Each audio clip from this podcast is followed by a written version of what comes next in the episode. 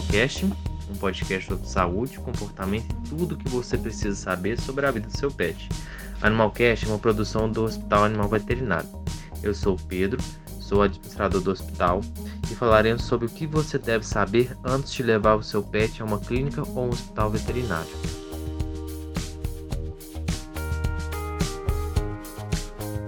Como toda carreira, existem profissionais que não seguem o código de ética da profissão, ou até mesmo aquelas empresas que não condiz com a conduta ideal. Por isso, vou listar algumas situações que são extremamente importantes, que não se deve levar, e outras algumas dicas que se deve fazer para levar uma clínica veterinária. Agora eu vou falar de situações que você deve prestar muita atenção antes de levar em qualquer instituição ou profissional da saúde da veterinária.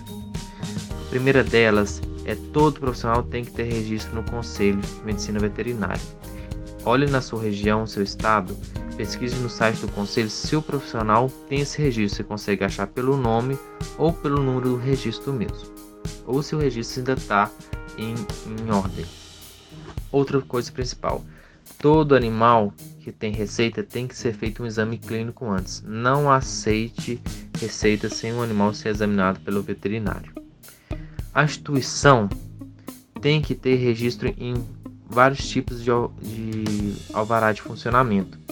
Um deles, de conselho medicina veterinária, a empresa tem que ter um responsável técnico assinando por ela.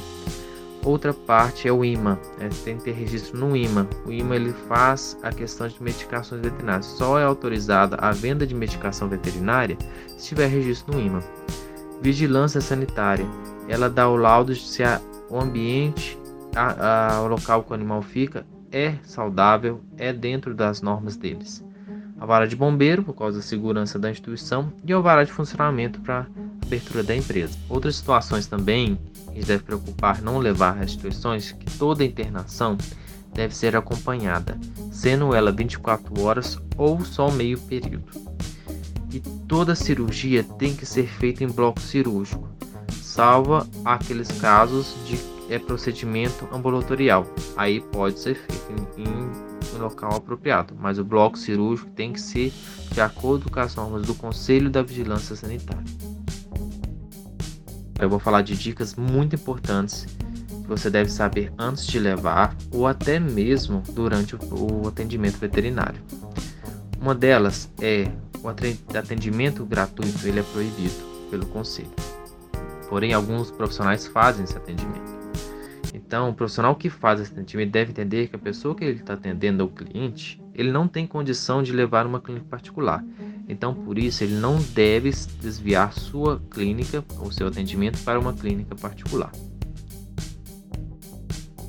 Outra coisa, não autorize a eutanásia do seu pet sem a devida explicação sobre o caso, as possíveis complicações futuras ou qual a doença e o que acontece com ela.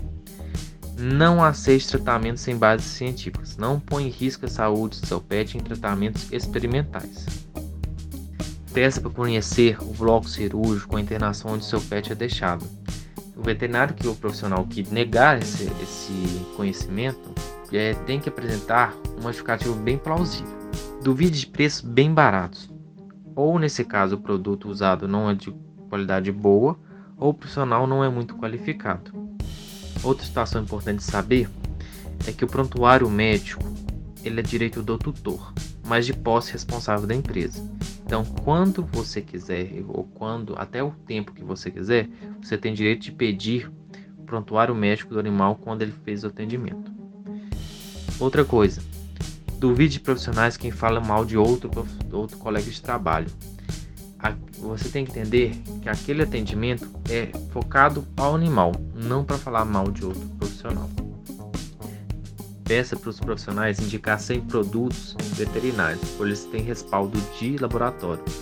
Fuja daquelas empresas que divulgam produtos e serviços que não são prestados.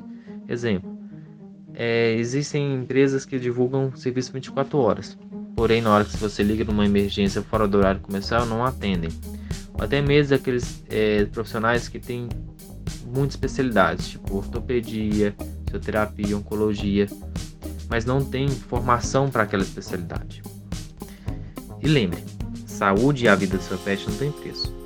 Mesmo que o tratamento fique caro, a maioria das empresas estão aí para te ajudar quando necessário. É, dão condições de pagamento melhores, dão descontos que estão cabem dentro do seu orçamento. Obrigado mais, mais uma vez aí, um abraço a todos.